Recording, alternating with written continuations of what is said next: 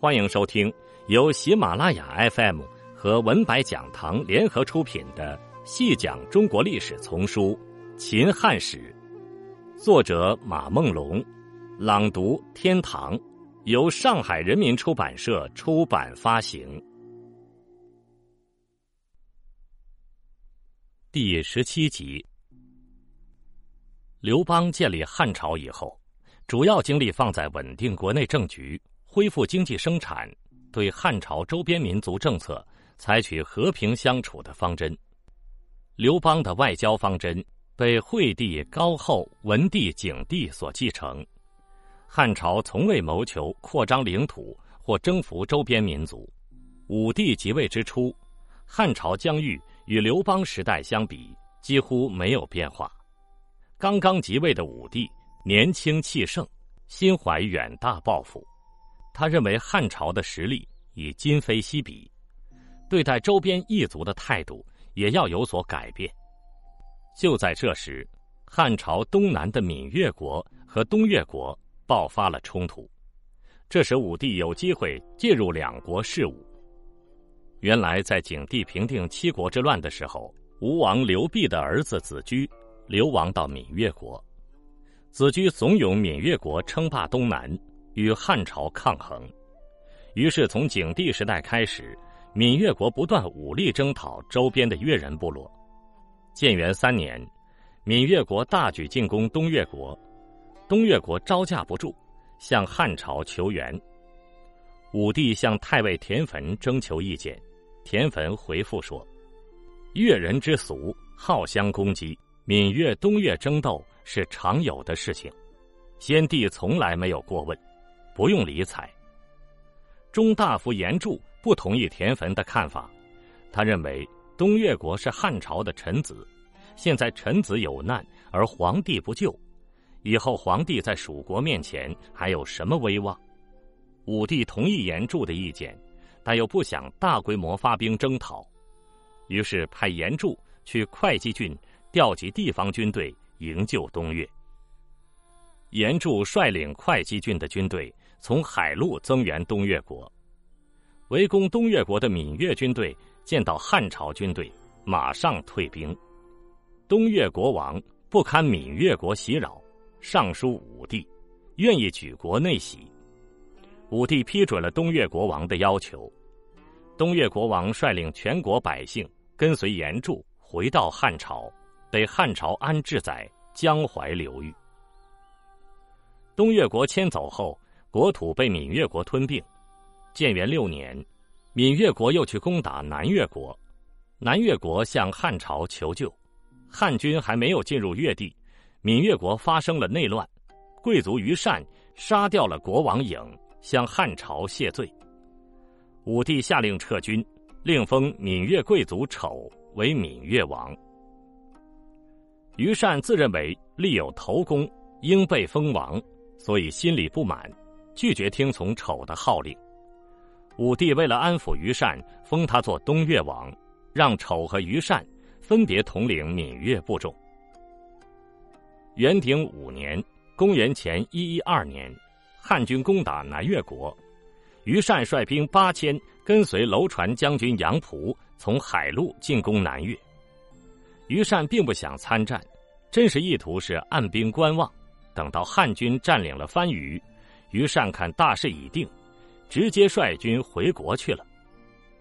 杨溥把于善的行为汇报给武帝，请求攻灭闽越。武帝认为汉军刚刚消灭南越国，需要时间休整，没有同意，而是命令部分汉军屯驻武夷山，给闽越国施加军事压力。于善认为武帝迟早要动手，派军越过武夷山，攻入汉军屯驻的军营。连杀了三个校尉，汉军损失惨重。于善获得胜利后不可一世，还自称皇帝。武帝闻讯大怒，杀掉汉军统帅，重新部署军队，兵分四路围剿闽越国。元丰元年（公元前一一零年），四路汉军皆进入闽越国。国王居谷丑的继任者，害怕祸及自身。联合其他闽越国贵族杀掉于善，向汉军投降。武帝下令把所有闽越人迁到江淮地区，把闽越国故地划入会稽郡管辖，闽越国最终灭亡。现在回过头来说说南越国，最初，在南方的越人政权中，实力最强大的就是南越国。赵佗在位时期，南越国降服了周边的洛越、闽越，还几次攻打长沙国。一度称帝，成为岭南的霸主。赵佗一直活到建元四年，也就是公元前一三七年，据说去世时已年逾百岁。赵佗去世后，他的孙子赵胡即位。即位不久，闽越国攻打南越国，赵胡向武帝求援，武帝派军征讨闽越国，迫使闽越国退兵。为了感谢汉朝的援助。赵胡让太子婴齐入至长安，就是这个婴齐，后来将南越国引向灭亡。婴齐在长安生活期间，喜欢上一位邯郸女子居士。根据《汉书·地理志》的记载，汉代的邯郸人十分重视培养女儿，从小就教他们歌舞弹琴，长大以后把他们送到王侯富贵人家做妻妾。以谋取富贵，像刘邦宠爱的戚夫人，文帝宠爱的慎夫人，都是邯郸女子。想必从小生长在南越的英齐，从没见过像居士这样美丽优雅的女子，十分迷恋她。赵胡去世以后，英齐回南越国继承王位，把居士也带回国。英齐刚刚即位，就立居士为王后。李居士所生的儿子赵兴为太子。英齐在位没有多久就去世了，赵兴即位。因为赵兴年幼，居士就以太后的身份摄政。武帝听说居士摄政，想劝说南越国彻底归附汉朝，于是派出使团出使南越国。对于这次出使，武帝颇费了一番脑筋，他任命安国少季为使者。还命令陆伯德屯兵南越国边境，作为使团的军事后援。主使安国少季是居士的前男友。武帝任命安国少季，显然是想利用他与居士的特殊关系，劝说居士就范。居士寡居多年，见到安国少季，旧情复燃，整日在宫中寻欢作乐。居士很快宣布全盘接受武帝的条件。下令解除边防，国内两千担的官员由汉朝派驻，施行汉朝的法律制度，自己和南越王皆入朝长安。这样的条件等于宣告南越国不再是一个独立的国家，而与汉朝境内的诸侯王没有什么区别。南越国丞相吕嘉先后辅佐三代国王，德高望重，子弟多任高官。在南越国很有政治势力，他听到居士的诏令，非常气愤，坚决反对臣属汉朝，暗中号令各级官员不要执行太后的诏令。居士见吕家不配合，想效仿当年的项羽，也摆了一场鸿门宴，在宴会上暗示安国少季斩杀吕家。谁知安国少季胆小怕事，不敢动手。吕家看出其中有诈，急忙出宫。布置亲信，准备武力对抗。眼看南越国局势陷入僵局，武帝心里非常着急，打算派严参率领两千人去增援居士。严参说：“如果这次出使是以和平协商为目的，几个人就足够了；如果是以武力解决为目的，两千人根本不够。”武帝认为严参怯懦，改派冀北国丞相。韩千秋率军增援，吕嘉听说汉朝派军队来增援，于是公开反叛，率军攻入王宫，杀死了王太后居士、国王赵兴、汉使安国少季，立南越贵族建德为南越王。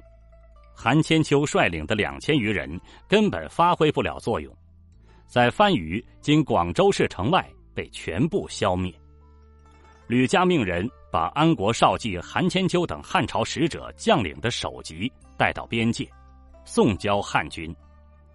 武帝哪里能够忍受这样的羞辱？下令动员全国的罪人和江淮以南郡国的军队，共计十万人，准备武力征讨南越国。元鼎五年（公元前一一二年秋），汉军兵分四路，分别从贵阳郡、豫章郡出发，向南越国挺进。次年，汉军陆续翻越南岭，并击溃阻击的越军。最后，四路大军会师于番禺。吕嘉和建德先是固守番禺，后来见守城困难，相继外逃。汉军攻占了番禺，随后追击并活捉了建德和吕嘉。当汉军攻占番禺的消息传来，武帝正出巡至河东郡左翼县桐乡，不由大喜，下令升桐乡为文喜县。当武帝出巡至河内郡吉县中乡的时候，吕家被擒获的消息也传来了。武帝知道吕家被擒获，意味着南越国大势已定，下令升中乡为霍家县，以示纪念。番禺城被攻占，吕家被擒获，南越国各地官员失去抵抗的信心，陆续投降汉军。不到一年。南越国被彻底平定，武帝把南越国地重新设置为九个郡，全部纳入了汉朝版图。汉朝疆域由此一下拓展至海南岛和中南半岛。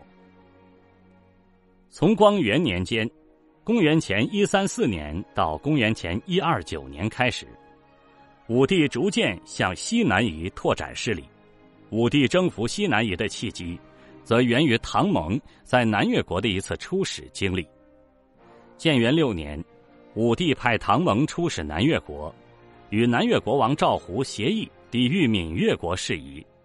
唐蒙在南越国吃到一种蜀地特有的莒酱，唐蒙感到很奇怪，询问南越国官员这种酱是从哪里得来的。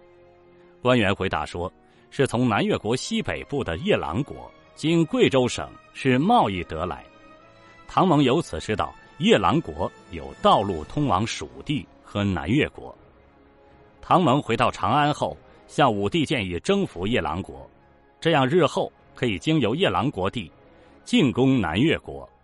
武帝认为这个办法可行，任命唐蒙为中郎将，让他率领数千人出使夜郎国。唐蒙从巴郡出境，不久见到了夜郎国王。夜郎国王从没有见过汉朝使者，于是问唐蒙：“是汉朝大还是夜郎国大？”这就是成语“夜郎自大”的由来。唐蒙对夜郎国王威逼利诱，一面盛赞汉朝的强大，一面以财宝相诱惑。夜郎国王贪图汉朝的财宝，同意归附汉朝。然后，武帝下令在夜郎国地设置前围郡。由汉朝派驻官员与夜郎国国王共同管理。此后，汉武帝又派司马相如、王然于，还有身为郎中将的司马迁出使西南，说服这些部族归附汉朝。武帝又在行泽等地设置了十余个县，由蜀郡管辖。前为郡和蜀郡南部十余县的设置，是自刘邦立汉以后。汉朝疆域的首次拓展，也是武帝开疆拓土的前奏。西南夷地区道路险阻，交通不便，为了有效控制当地，汉朝不得不征发大量劳工开凿维护道路，花费巨大，百姓死伤无数。而西南夷又叛服不定，时常攻杀汉朝使者官员。元朔年间以后，汉朝的主要精力。放在与匈奴的战争上，无暇顾及西南夷。武帝最后采纳公孙弘的提议，废弃了夜郎、行泽等地。元鼎五年（公元前一一二年），武帝发兵南越国，派人通知夜郎、居兰等国出兵助战。夜郎、居兰拒不从命，还杀掉了汉朝的使者。元鼎六年，南越国已基本平定。武帝命攻打南越国的汉军回师攻打居兰夜郎，居兰被汉军攻破，国王被斩杀，夜郎国则投降了汉朝。武帝下令在居兰、夜郎故地设置臧科郡，对两国民众直接实施管辖。汉朝接连灭亡降服南越国、居兰国、夜郎国，西南夷各部落非常恐慌，纷纷归附。武帝在元鼎六年，又接连在西南夷地区设置汶山、越西、武都等郡，汉朝的西南疆域大大拓展。行则等部族的归附，使得汉朝的势力进入云贵高原核心。武帝派使者去云贵高原的滇、劳光、弥莫等国，宣谕他们归附汉朝。劳光、弥莫两国不服，杀掉汉朝使者。元丰二年（公元前一零九年），武帝征发大军，消灭了劳光、弥莫两国。滇王则率国民投降。武帝在云贵高原设置了益州郡。汉朝的版图拓展至今天云南省的境内。自惠帝吕后时期，朝鲜与汉朝正式建立臣属关系以后，双方的关系比较融洽。元朔元年，朝鲜半岛东部的惠墨派人到长安，愿意归附。武帝下令在惠墨地区设置沧海郡，对当地部众进行管辖。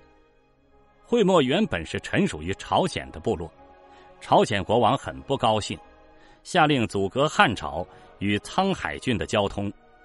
沧海郡仅仅维持了一年多，就不得不罢废了。从此以后，朝鲜国阻止周边部族去长安朝见，这实际违反了与汉朝的约定。汉朝与朝鲜国的关系变得紧张起来。元丰二年。武帝派涉河出使朝鲜国，劝说朝鲜国王遵守约定。当时的朝鲜国王是魏满的孙子右渠，右渠拒绝服从。当涉河返回汉朝时，担心无功而返，受到惩罚，于是，在到达辽东郡边塞时，杀掉了陪行的朝鲜毕王。涉河回报武帝，称自己斩杀朝鲜将军。武帝给予涉河嘉奖，任命涉河为辽东郡东部都尉。右渠获知此事，派兵攻入辽东郡，杀死了涉河。当时汉朝已经击败了匈奴，灭亡了南越，周边各民族纷纷归附，而朝鲜国竟然对汉朝动兵，这令武帝非常愤怒，下令动员军队攻打朝鲜国。当年秋，汉军兵分两路。楼船将军杨仆再度受命，率领水军从山东半岛渡海，攻打朝鲜国都王显城；另一路由左将军荀志率领，从辽东郡经陆路攻打朝鲜国。此事《汉书·朝鲜传》及《汉书·酷吏传》都有记载。汉军低估了朝鲜国的实力，荀志率领的陆军在沛水。今朝鲜民主主义人民共和国清川江遭到阻击而无法前进。